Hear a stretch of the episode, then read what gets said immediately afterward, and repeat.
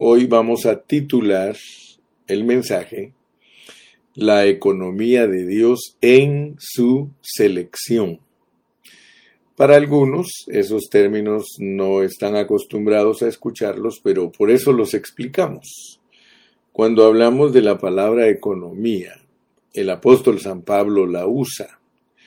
Esa palabra economía la usa Pablo para hablar de la administración de Dios. En realidad la palabra oikonomos es la palabra griega que significa la ley de la casa.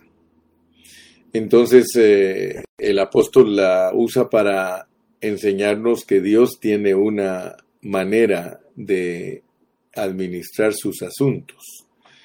Si nosotros como iglesia no somos eh, manejados bajo una administración, entonces nosotros no estamos cumpliendo el propósito de Dios, porque Dios tiene una manera de gobernar su iglesia, una manera de suministrar las cosas. A eso le llamamos economía, o sea, la forma en que Dios suministra las cosas. Esa es su economía.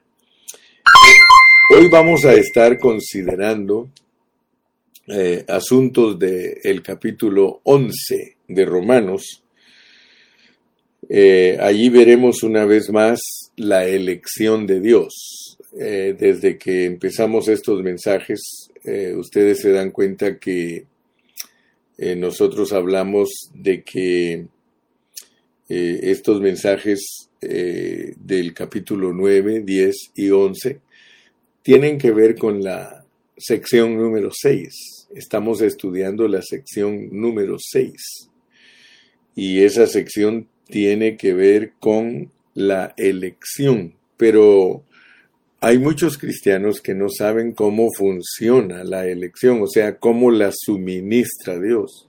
Por eso les dije que nuestro mensaje de hoy es la economía de Dios en la selección. Ah, hay versículos que nos dan a entender que el Señor Jesucristo eh, elige a unos y a otros no. Y por eso tenemos que tener mucho cuidado cómo enseñamos la palabra, porque la Biblia da a entender que Dios elige a unos y a otros no. Y a veces pareciera como que tuviésemos eh, alguna contradicción, porque miren cómo dice Romanos 10.13. Romanos 10.13 dice, porque todo aquel que invocare el nombre del Señor será salvo. Ahora, ¿cómo podemos reconciliar nosotros estas dos cosas que aparentemente se contradicen? Porque por un lado tenemos que Dios solo salva a unos y a otros no. Y luego nos dice que todo aquel que invocare el nombre del Señor será salvo. Entonces nosotros tenemos que estudiar la Biblia en una forma muy responsable, porque si no, nosotros resultamos diciendo lo que nosotros creemos que significa. Y ese no forma de interpretar la Biblia correctamente, decir, bueno, yo creo que significa esto, no. Nosotros tenemos que demostrar con la escritura el balance, el equilibrio de lo que nosotros estamos enseñando. Entonces se puede, se puede decir de esta manera, que la elección, la elección de Dios depende de su deseo y nada más. Romanos 11, 33, leamos 33, 34, dice Romanos 11, 33, oh profundidad de las riquezas, oh profundidad de las riquezas de la sabiduría y de la ciencia de Dios. Cuán insondables son sus juicios e inescrutables sus caminos. Porque ¿quién entendió la mente del Señor? ¿O quién fue su consejero? Aún dice el 35, ¿o quién le dio a él primero? Para que le fuese recompensado, porque de Él y por Él y para Él son todas las cosas, a Él sea la gloria por los siglos. Amén. Así que, en pocas palabras, simplemente debemos tomar los dos aspectos de la palabra de Dios, que son un aspecto exterior y un aspecto interior. El exterior es 10.13. Escuchen bien lo que estoy diciendo. El aspecto exterior de la selección de Dios es el 10.13. Dice el capítulo 10 y versículo 13. Dice, porque a vosotros hablo gentiles, por cuanto soy apóstol a los gentiles, honro mi ministerio. No, ese es el 11, perdón, perdón hermanos. Es el 10.13 les dije. Porque todo aquel que invocare el nombre del Señor será salvo. Ese es el aspecto exterior y eso indica, eso indica que una vez invocamos el Señor, el nombre del Señor, que nosotros seremos salvos. Notemos pues, una vez nosotros invocamos el nombre del Señor, una vez nosotros hablamos de Dios, una vez nuestro hablar se centra en Dios, nosotros somos salvos. Ninguna persona puede llamar a Jesús Señor si no es por el Espíritu. Entonces todo el que invoca el nombre del Señor es salvo. Me explico, ¿verdad? Porque puede ser que nosotros creamos que la Biblia se contradice y que cualquier persona que hable de Dios que es salva. No, no, no. Estamos hablando de que todo aquel que invoca el nombre del Señor, ese es salvo. Dicho en otras palabras y poniéndolo así más entendible, eh, es de que de la abundancia del corazón habla la boca. O sea que la forma que se dan cuenta que tú eres un cristiano genuino es tu forma de hablar. De hecho, eh, a los discípulos los calificaban, hablan igual que él. Tú eres, tú eres uno de ellos, porque hablas igual que él. Entonces, nosotros podemos decir que alguien que invoca el nombre del Señor, alguien que habla de Dios, no está de este lado de la puerta, sino que ya está dentro. Me explico, ¿verdad? Entonces, muy, muy importante entender el aspecto exterior de nuestra salvación. Porque también tenemos que entender el aspecto interior. ¿Verdad? En Efesios, en Efesios 1.4, vamos a Efesios 1.4 para que estemos tocando versículos, porque siempre me gusta usar los versículos para que todos nosotros nos ubiquemos. Allí en Efesios 1.4, vamos a leer, dice, Efesios 1.4, Efesios 1.4, dice, según nos escogió en él antes de la fundación del mundo. O sea que nosotros fuimos escogidos, fuimos elegidos por el Señor antes de la fundación del mundo. A esto le podemos agregar, si usted cree en el nombre del Señor Jesucristo, usted lo invoca y usted lo recibe, usted ha sido elegido. Me explico, ¿verdad? Porque puede ser que no me captó el pensamientito, pero este pensamientito que estoy tratando de decirle es de que nosotros, eh, en lo que respecta a nuestra elección, tenemos aspecto exterior y tenemos aspecto interior. Nuestro aspecto exterior de que somos elegidos es que somos personas que invocamos el nombre del Señor somos personas a quienes se les identifica porque hablan de Cristo. Eso se llama invocar el nombre del Señor. Todo aquel que invocare el nombre del Señor será salvo. Y como ya entendimos que hablando es que nos salvamos, entonces nosotros al hablar de Dios ya no estamos afuera de la puerta de la elección, sino que estamos adentro, ya eh, poniendo una ilustración de la elección como una casa. Usted habla de Dios, usted está dentro de esa casa, usted es un elegido de Dios. Muy bien. Entonces, en este asunto de la elección de Dios, se puede ver la economía de Dios. O sea que la elección la arregló Dios porque la economía de Dios es un arreglo divino. Es una manera en la que Dios lleva a cabo su propósito. Es una forma de administrar su propósito.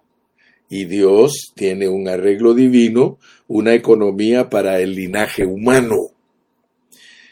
Y esa administración es bajo la soberanía de Dios. Entonces a eso es lo que le llamamos la economía de Dios. Dios, hermanos, se ha reservado un, un remanente por gracia del linaje de Abraham, no del linaje de Adán.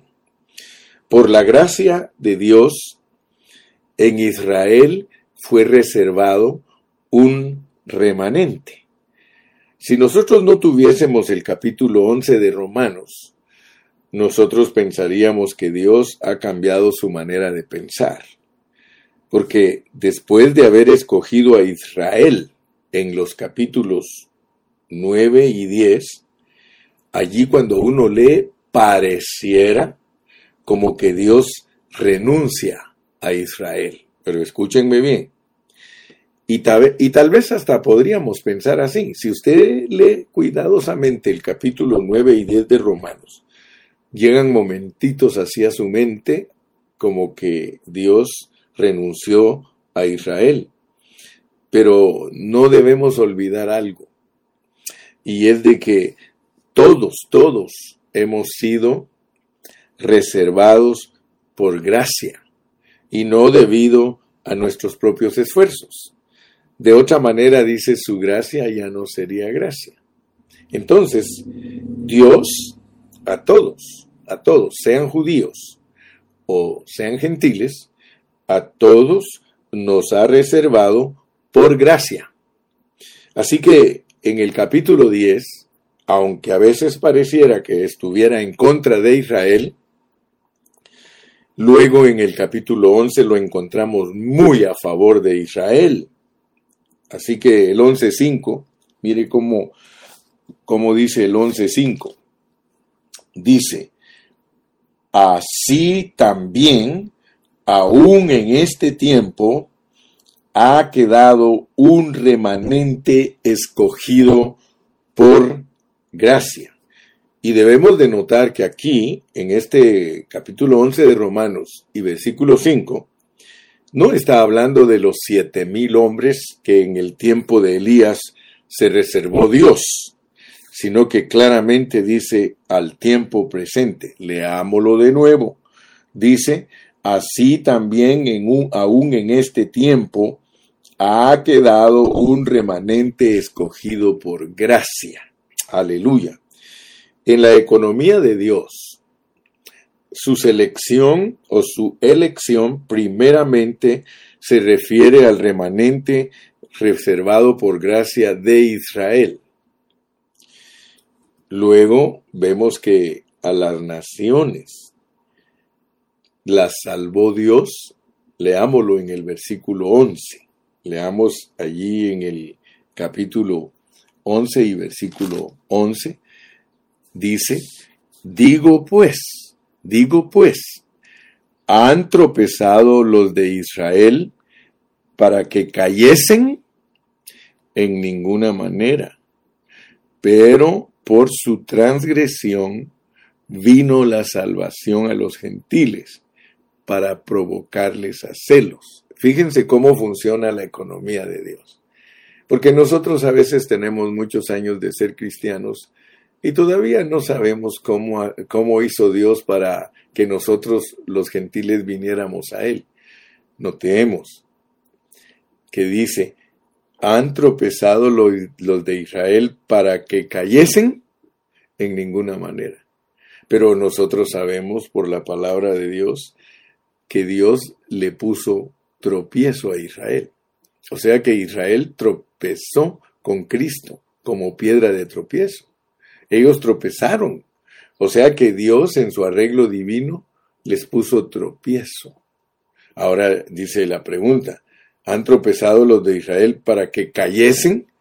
En ninguna manera. O sea que no es, no es para votarlos, no es para echarlos. Fíjese bien, por favor, hermano, porque aquí se nos dice claramente que Jesús fue piedra de tropiezo para Israel. En otros versículos está ampliamente eh, expresado, tropezaron con él, pero luego pregunta, han tropezado para que cayesen. Y veamos el versículo 15. Dice, porque sí su exclusión. Yo quiero que pongan atención a estas palabras. Pablo no es simple. Pablo no es superficial. Él no escribe por escribir. Dice, porque sí su exclusión es la reconciliación del mundo. ¿Qué será su admisión sino vida de entre los muertos? Fíjense, tenemos que tener cuidado porque aquí no dice que fueron desechados. Aquí no dice que fueron desechados. Desechar una cosa es quitarla para siempre, desecharlo. Pero excluir no es lo mismo que desechar. Si tú lees en el diccionario, excluir, excluir es ponerlo aparte por un tiempo, ponerlo aparte por un tiempo. Y cuando nosotros estudiamos el capítulo 11 de Romanos nos damos cuenta que precisamente eso es lo que Dios ha hecho con el pueblo de Israel. El pueblo de Israel no ha sido desechado ni tropezó para caer. No, es un arreglo divino porque Dios quiere salvar a los gentiles.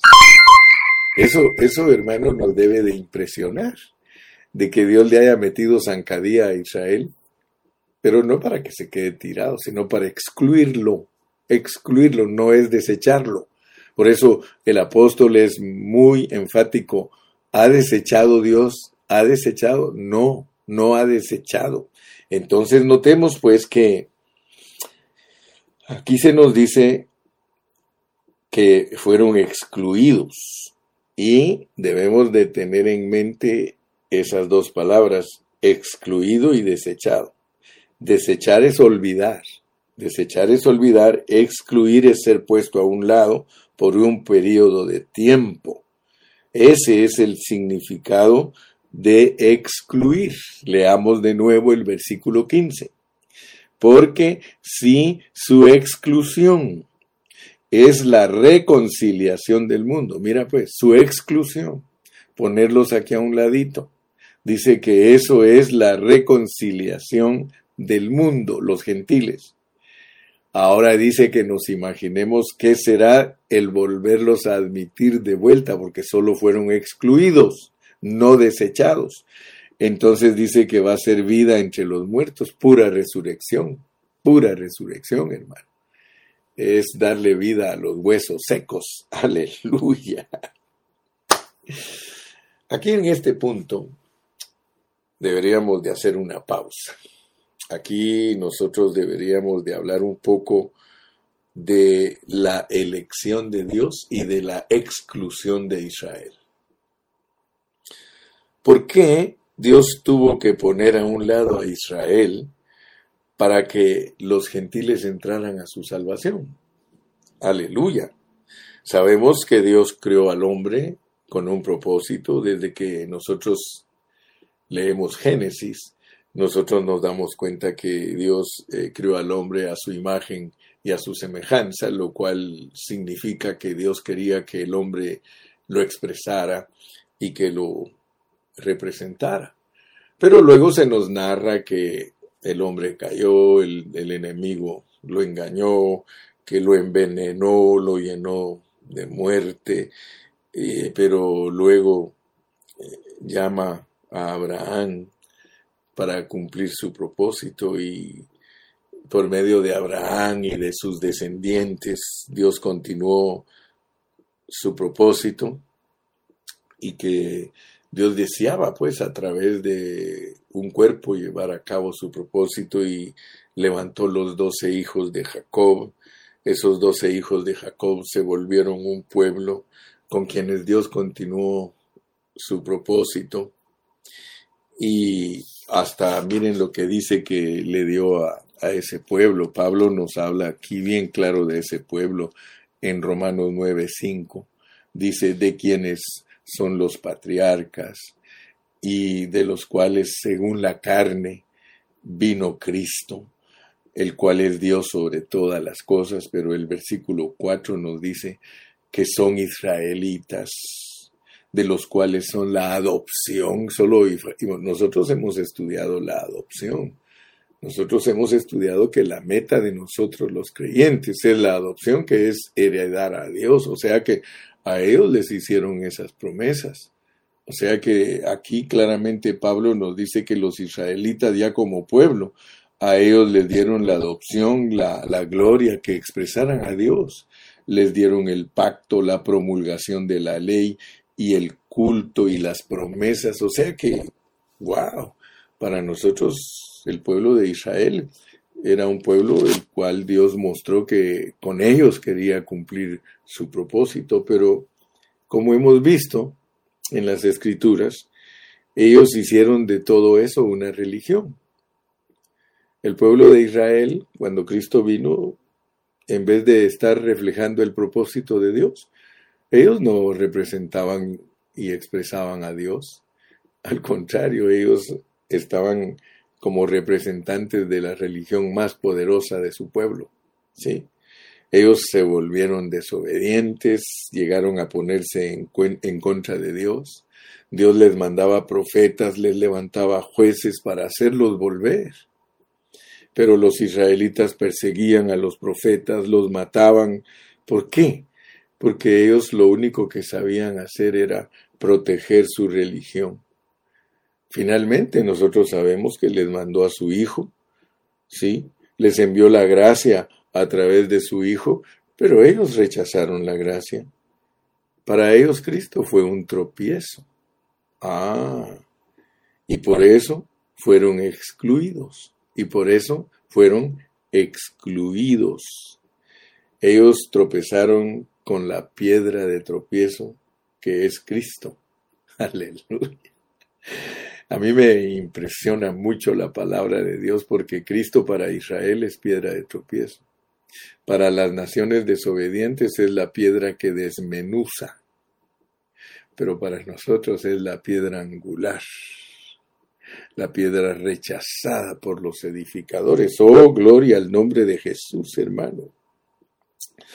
Ahora, nosotros sabemos que todo esto que estamos hablando pasó y se llevó a cabo bajo la soberanía de Dios para que la salvación de Dios llegase a los gentiles. Wow, hermano, eh, ¿no estás impresionado?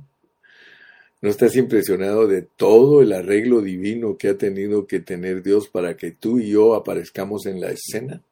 Aleluya. Gloria al nombre de Jesús. Esta es la economía de Dios en su elección. Algunos le llaman la gestión de Dios. O sea que Dios tuvo que gestionar como gestor todos estos asuntos, pero es una gestión soberana. Arreglos divinos para que los pecadores vengan a los pies de Cristo, hermano. Exclusión, exclusión. Por eso mire lo que va a pasar ahora que Cristo regrese. Romanos 11:26. Y luego, y luego, todo Israel será salvo como está escrito.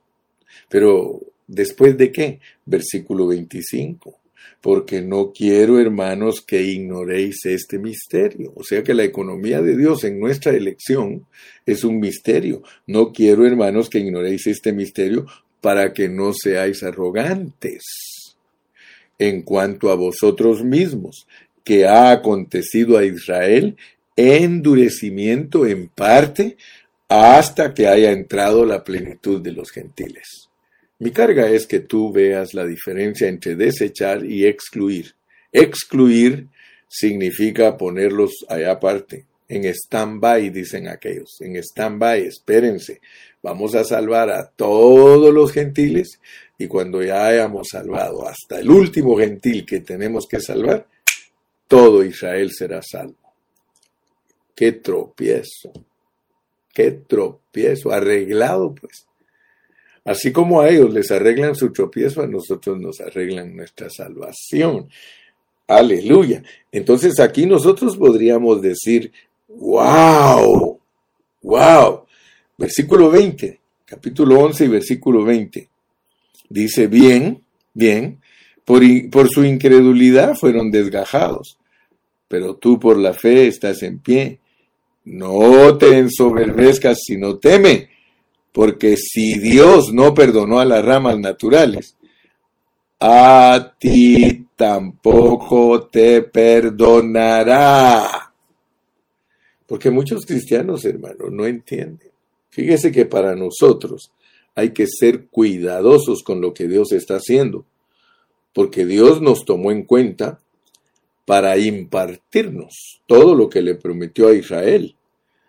Así como ellos fueron puestos a un lado debido a su incredulidad, así también a nosotros nos puede pasar, hermano. A nosotros también nos pueden poner por un lado. Asústese si quiere, porque a nosotros nos encomendaron todas las cosas preciosas de la gracia, pero la iglesia cristiana lo ha vuelto una religión. Así que no estamos muy lejos de ser desgajados. Y quiero decirte, la mayoría de cristianos, ahorita que Cristo regrese, no participan en el milenio porque la mayoría de ellos son desgajados. ¿Por qué son desgajados? Porque Israel es la sombra. Cuando Cristo vino la primera vez, los encontró defendiendo una religión. Asústate que ahora que regrese Cristo va a encontrar a todos los cristianos defendiendo una religión. Por eso es peligroso no participar de la pureza de la palabra. Fíjate, yo, yo te decía, di, wow, wow, porque si nosotros no continuamos en la fe, aquí dice que a nosotros también nos pueden excluir, hermano excluir. ¿Sí? Dios hoy día endurece a los hermanos religiosos para que no surjan como sus vencedores para el milenio. Eso es ser desgajados, hermano. Y Dios nos está hablando a tiempo. Dios nos está diciendo, mira, mira, mira, estamos por ver la manifestación gloriosa de los hijos de Dios para que participen como coherederos con Cristo en el milenio. Pero ojo, ojo, porque la mayoría son desgajados un remanente. Solo un remanente necesita Dios para el milenio. Así como solo necesitó un remanente en el tiempo de Elías. Así como solo necesitó un remanente para establecer su iglesia, solo necesita un remanente para establecer su reino. Entonces esto no es de jugar, hermanos. Esto no es de jugar. La palabra de Dios es para que seamos instruidos. Pasemos entonces a la segunda parte de nuestro mensaje capítulo 11 y versículo 16. Si las primicias, si las primicias son santas, también lo es la masa restante. Y si la raíz es santa, también lo son las ramas. Fíjate que Dios nos quiere ayudar para que entendamos la economía de su elección. Y ahora nos pone dos palabras. Estas palabras, si las primicias de la masa, fíjate pues, porque ahora nos va a comparar con masa y con, y con ser injertados en la raíz. Nos va a comparar con ser masa y la raíz. Si las primicias de la masa son santas, lo es la masa restante. O sea que las primicias de la masa, las primicias de la masa son todos los israelitas que Dios seleccionó y se manifestaron como vencedores. Esas son las primicias. Las primicias de la masa. Son santas los primeros creyentes, los primeros hombres de fe de Israel. Ellos son las primicias de la masa. Dice que nosotros, que somos el resto de la masa, somos también santos. Si ellos fueron santos, nosotros también somos santos. Aleluya. Pero quiero que notes, quiero que notes porque hemos venido hablando de esto. Cuando hablamos de la conformación, porque en, aquí en Romanos 8 Dios nos habló mucho de la conformación. Dice la palabra del Señor que a los que antes conoció, a estos también llamó. Y a los que llamó, a ellos también justificó. Y a los que justificó, también glorificó. Hablamos de que todos los que Él predestinó es para ser conformados. y hablamos de que la conformación es un término de repostería, es un término de amasar masa. Por eso te digo que aquí está la masa. La masa tiene que ver con la conformación. Todos los que se dejan conformar de Dios forman la masa, porque la masa es para presentar una ofrenda de comida a Dios. Entonces nosotros en otros versículos sabemos que Dios se va a presentar una ofrenda de los gentiles.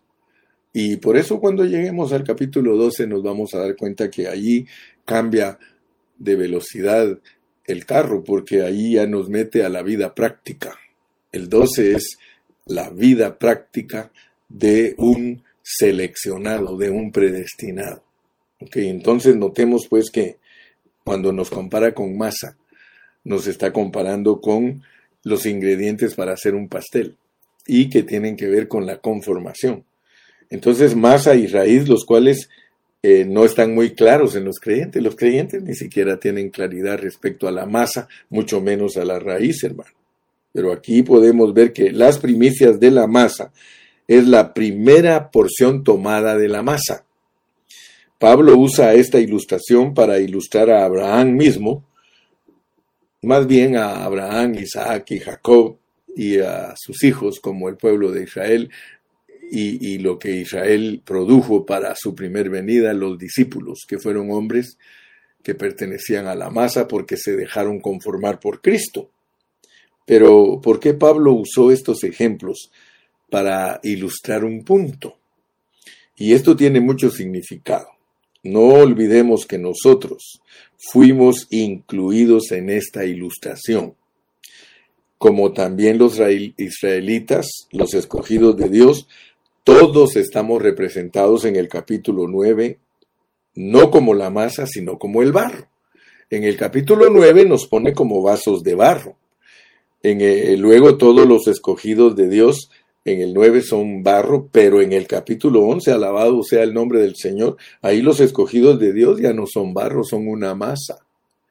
Siempre en los escritos de Pablo, en su progresividad, se demuestra la transformación, se demuestra, hermano, eh, el, el cambio, el crecimiento en vida, porque yo quiero decirles que aquí masa y ramas injertadas, ambas cosas tienen que ver con vida. En el barro no hay vida, hermano.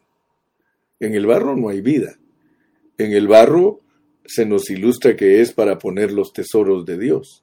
O sea que nosotros empezamos, empezamos nuestra vida como vasijitas de barro con el contenido de Dios dentro de ellos. Por eso dice, tenemos esto, tenemos este tesoro en vasos de barro. Pero luego ya en el capítulo 11 ya no se nos habla de, vasos de barro.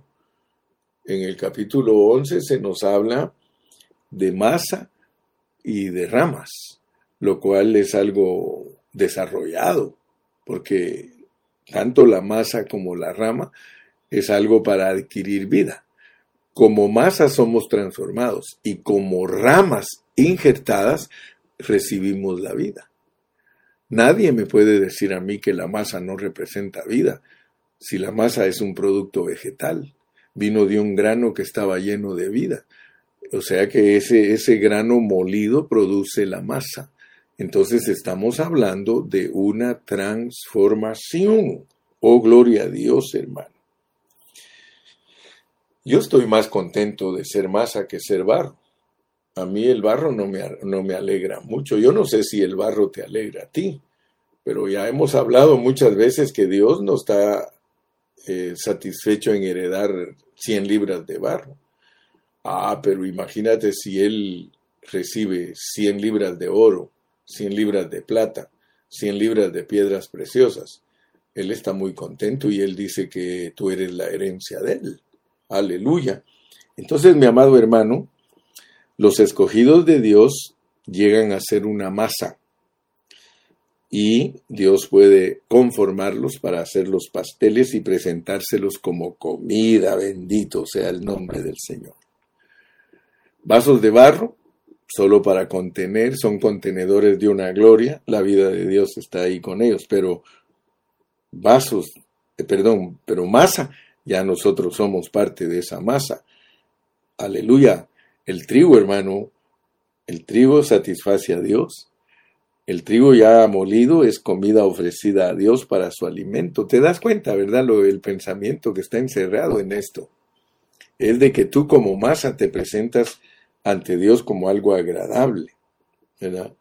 Vuelvo a repetirte, Pablo es un escritor profundo.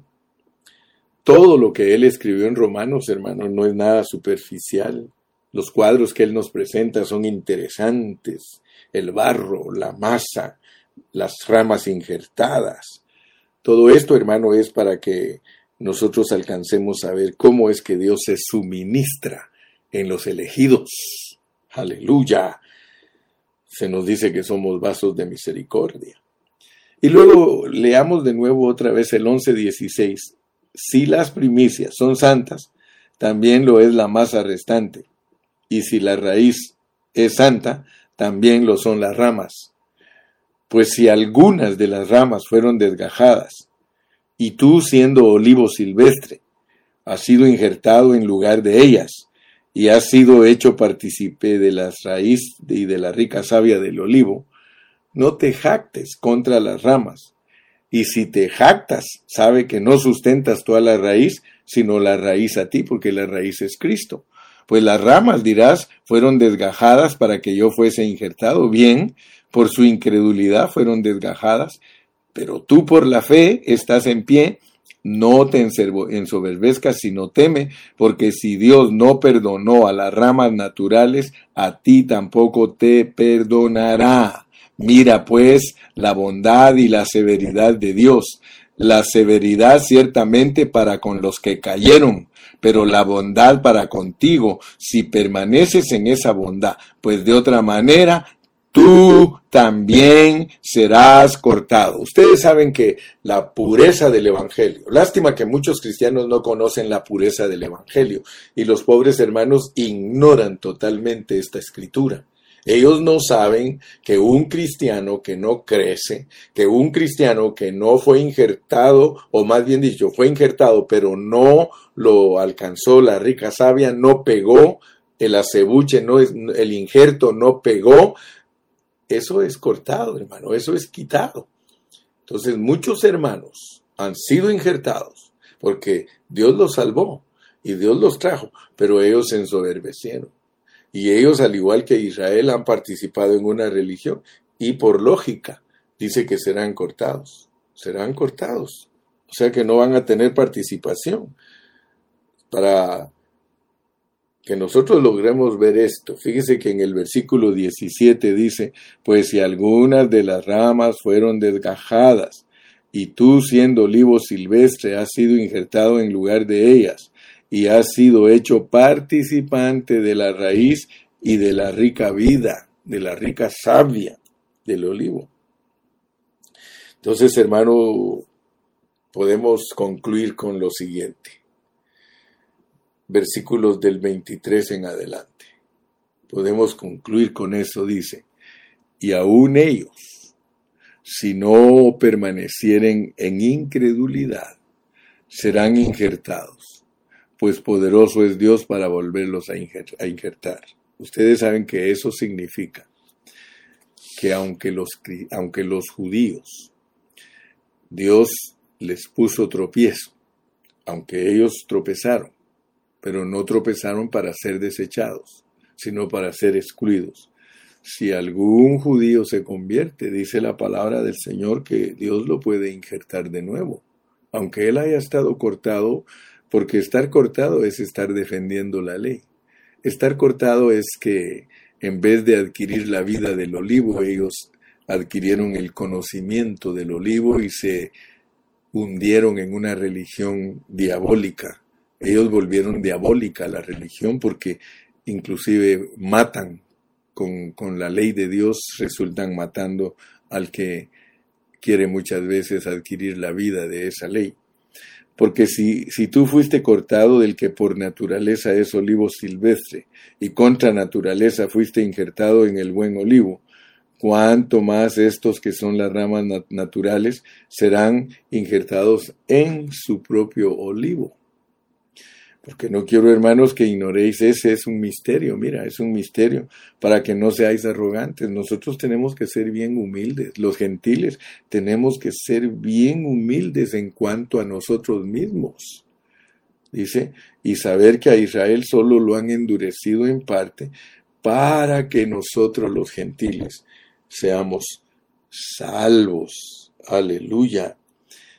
Y dice que después de eso, después de eso, todo Israel, eh, en realidad esto que estamos leyendo aquí en el 26, y, luego todo Israel será salvo, eh, como está escrito, vendrá de Sion el libertador, que apartará de Jacob la impiedad. Eso se refiere a Zacarías 12:10. Leamos.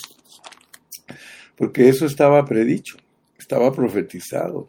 Zacarías 12:10 nos muestra cómo el Señor en este tiempo, Él va a rescatar totalmente a su pueblo Israel.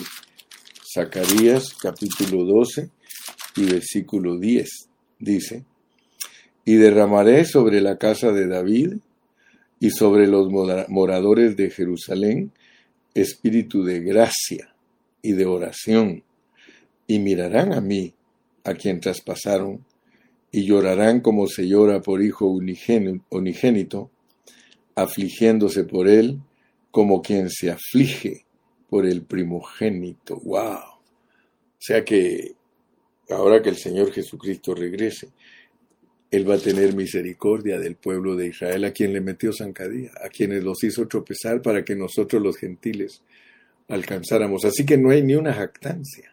No puede haber de parte de nosotros los cristianos gentiles una jactancia contra el pueblo de Israel, si a ellos, y le estoy hablando de, la gente que, trata de guardar la ley, porque hay una parte de israelitas que es totalmente mundanos, esos son mundanos. No, el Señor está hablando de aquellos que fueron y que siguen siendo celosos en guardar la ley y en vivir una vida apegada a la ley de Moisés. Allí en ellos son los que tropezaron.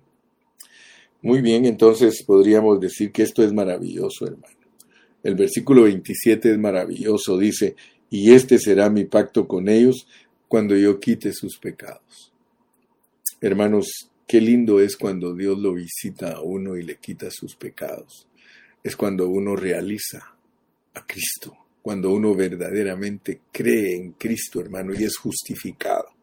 Y el versículo 28, mire lo que dice, Así que en cuanto al Evangelio, así que en cuanto al Evangelio, son enemigos por causa de vosotros. O sea que en lo que respecta al Evangelio de Dios, los judíos son enemigos de Dios. Dios los hizo sus enemigos con tal de salvarnos a nosotros.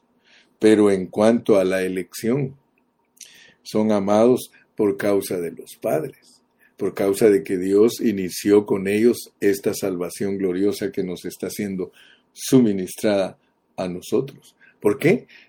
Porque irrevocables son los dones y el llamamiento de Dios. Entonces, la elección antes de la fundación del mundo. Desde antes de la fundación del mundo, Dios predestinó israelitas para que fueran salvos a través de Cristo. Desde antes de la fundación del mundo, Dios predestinó gentiles para que fueran la iglesia, para que fueran la esposa de Cristo. Entonces nosotros podemos ver que los dones de Dios son irrevocables. Lo que Él se propuso desde antes de la fundación del mundo, Él lo va a lograr en nosotros. Pero nosotros tenemos que ser cuidadosos. Versículo 32 dice, porque Dios sujetó a todos en desobediencia para tener misericordia de todos te das cuenta que la economía de Dios en la elección es pasarlos por la desobediencia a todos, pero luego hace que se manifiesten como hombres y mujeres de fe. Aún los vencedores, Dios es el que los tiene preparados para que se manifiesten. Gracias a Dios por esta mañana yo creo que concluimos con la alabanza del capítulo, eh, del capítulo 11, versículos 33 al 36. Mira qué alabanza con la que termina esta sección el apóstol Pablo. Dice, oh profundidad de las riquezas. Esto es como un coro. por eso le llaman doxología, mire, es como un cántico de triunfo. Dice, oh profundidad de las riquezas de la sabiduría, porque solo Dios pudo haber hecho un plan así, hermano. Que Dios haga caer a unos para levantar a otros, hermano, eso solo Dios lo puede hacer. Entonces nosotros no nos podemos jactar de cuando Dios está permitiendo que unos caigan. Solo a mí me dan mucha lástima los hermanos que no van a ser vencedores, porque Dios los hace caer a ellos con tal de que se levanten los vencedores. Solo ponte a pensar un momento lo que el hermano Carrillo te está compartiendo. A todos los hermanos cristianos tradicionales los ha hecho caer Dios, les ha hecho tropezar para que se manifiesten los que no tropiezan. O sea que todo lo que le pasa a la iglesia, en vez de criticarla, en vez de estarla viendo mal, si tú miras a un hermano desobediente, ¿para qué es? Para levantarte a ti. Ese es el mensaje celestial. Tus hijos no quieren servir a Dios. Ora por ellos y llora por ellos, porque Dios los ha hecho tropezar con tal de, con tal de levantarte a ti. Tú que te quejas de todos los hermanos de la iglesia, porque yo conozco hermanos que se quejan de todos los hermanos de la iglesia. En vez de quejarte, sabes qué tienes que hacer, ¿verdad? Implorar a Dios su visitación, porque Dios está haciéndolos tropezar para levantar a sus vencedores. No creas que un vencedor es para que se satisfaga a sí mismo, sino que el vencedor es para que el propósito de Dios se cumpla. Hay un propósito que se tiene que cumplir y Él lo trabaja de esa manera. En cada grupo de personas que eh, aman a Dios, allí hay vencedores y derrotados. En cada grupo en cada dispensación, pero nota para qué lo, para qué lo hace Dios así. La desobediencia de tu hermano, ¿para qué es? Es para mostrarte que Dios hace tropezar. Dice que si uno se ensoberbece, por eso este asunto que nosotros predicamos no es para gente altiva, esto no es para gente prepotente, esto no es para gente que se cree mucho, esto es para gente bien humilde, hermanos. Esto es para que nosotros aprendamos a ser intercesores. Toda la Biblia está bañada de ese concepto. Dios hizo que Lot fuera un cristiano malo, con todo y su familia. ¿Por qué? Le puso tropiezo Dios para que Abraham sobresaliera. En el libro de Ezequiel tú puedes leerlo, dice, si yo al justo le pusiere tropiezo, pero no nos levantamos enseñando la verdad, nos van a demandar la sangre. Todos los hermanos que están tropezando, si nosotros somos vencedores, es para enseñarles que sirvan a Dios. Nuestra vida es una inspiración para ellos Ahora si nosotros somos a los que Dios les puso tropiezo y no lo alcanzamos a ver, entonces nosotros nos vamos a morir junto con todos nuestros hermanos que tropezaron, siendo nosotros también con ellos uno. O sea que todos tropezamos, todos. Cuando yo estuve enseñando acerca del Salmo 91, yo les dije, hermanos, pónganle atención a la palabra. Dice la palabra que el, habita, el que habita bajo el abrigo del Altísimo morará bajo la sombra del Omnipotente. Y luego en ese mismo salmo te dice que Él te librará del lazo del cazador, porque a todos nos cazó el diablo. Y si queremos ser librados del lazo del cazador, tenemos que habitar bajo el abrigo del Altísimo. Mi amado hermano, lo que yo te presento hoy no es juguete. Aquí dice que esto es un misterio, mira. Ahora, ¿cuál es este misterio? ¿Cuál es, ¿Cuál es el misterio que nos dice aquí? Mira, en el versículo 25, porque no quiero, hermanos, que ignoréis este misterio, para que no seáis arrogantes. Nosotros como cristianos podemos ignorar el misterio de que Dios hace tropezar a otros para levantarnos a nosotros. Por eso dice Pablo, yo tengo gran tristeza en mi corazón, yo quisiera ser anatema, apartado de Cristo, por amor a mis hermanos. O sea que él entendió que les metieron zancadilla, que los hicieron tropezar para que él fuera un vencedor. Pero no podemos morirnos tranquilos, hermano, y decir, ah, pues Dios los castigó, ah, es Dios. Hermanos, hermanos, despertemos a la realidad de la palabra. Dejemos de, ser cristianos que, que no ayudamos, mire, que no somos intercesores. Nosotros tenemos que ser intercesores. Nosotros no podemos venir a Dios muy campantes y muy contentos al ver la condición penosa y empedernida de la iglesia, hermano. Perdóname, pero eh, siento mucha carga en mi corazón.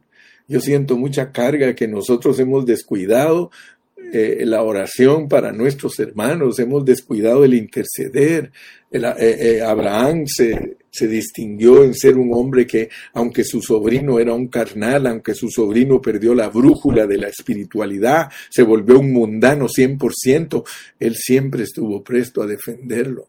Él siempre estuvo presto a, interceder por él. No creas que cuando él le dice a Dios, si hubiesen tantos ahí, si hubiesen tantos ahí, y si hubiesen tú los destruirías, y si hubiesen hasta lo llevó hasta lo más mínimo. Y el Señor todavía le dijo, si hubieren diez allí, yo no, lo no destruiría esa ciudad. ¿Y, por qué era que Abraham insistía tanto? Porque Abraham sabía que Dios pone tropiezo a nuestros hermanos. El tropiezo para nuestros hermanos es para que nosotros surjamos, para que nosotros seamos la masa buena, para que nosotros seamos las ramas bien injertadas. Yo estoy muy asustado, hermano. Estoy temblando. Estoy temblando, hermano, porque nosotros todavía no hemos aprendido a dar el amor a nuestros hermanos que les da Dios. El amor que les da Dios a los hermanos es muy importante. Y no estoy hablando de tolerar a todos esos jóvenes fornicarios que están en la iglesia. No estoy hablando de tolerar el pecado, hermano. Porque a los que, a los que pecan hay que reprenderlos y, y hay que enseñarles la verdad. Yo estoy hablando de todos nuestros hermanos que son genuinos y que están buscando cómo agradar a Dios todos nosotros. Por eso Pablo decía, hermano, y abracémonos de las palabras de Pablo, soy deudor a sabios y no sabios, a sabios y no sabios. Hay hermanos que son sabios, somos deudores a ellos, pero hay hermanos que son bien tontitos, no son sabios, somos deudores a ellos. A sabios y a no sabios somos deudores, hermano. Esta salvación que Dios nos ha provisto no es para acomodarnos nosotros. Esta salvación que Dios nos ha provisto no es para que nosotros bien contentos, hermano, estemos disfrutando. Hermano, hay hijos de nosotros, hay nietos de nosotros que son bien mundanos. Tenemos que exhortarlos, tenemos que ayudarlos, tenemos que orar por ellos, porque ellos se van a perder, hermano. Dios ya les puso tropiezo. Muchos de ellos ya les puso tropiezo y si nosotros no tomamos las armas espirituales para poder bendecirles, porque ¿quién quita, hermano? ¿Quién quita?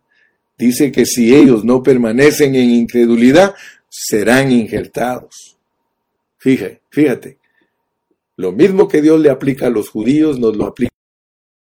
Si nosotros permanecemos en la fe hasta el último momento, Dios va a ser con nosotros pero nuestra vida. Si estamos siendo parte de esta economía de nuestra elección, porque por eso vuelvo a repetir y le puse a este mensaje, le puse la economía de Dios en su elección. O sea que el arreglo de Dios en su elección, el arreglo es poner tropiezo para levantar a otros. Si tú captaste cuatro cosas en este mensaje de hoy, yo te bendigo. Si captaste que Dios pone tropiezo para levantar a otros y que somos masa y ramas injertadas, gloria a Dios, porque entonces nosotros vamos a comprender la realidad de nuestro llamamiento. Que Dios te bendiga, despídete por favor.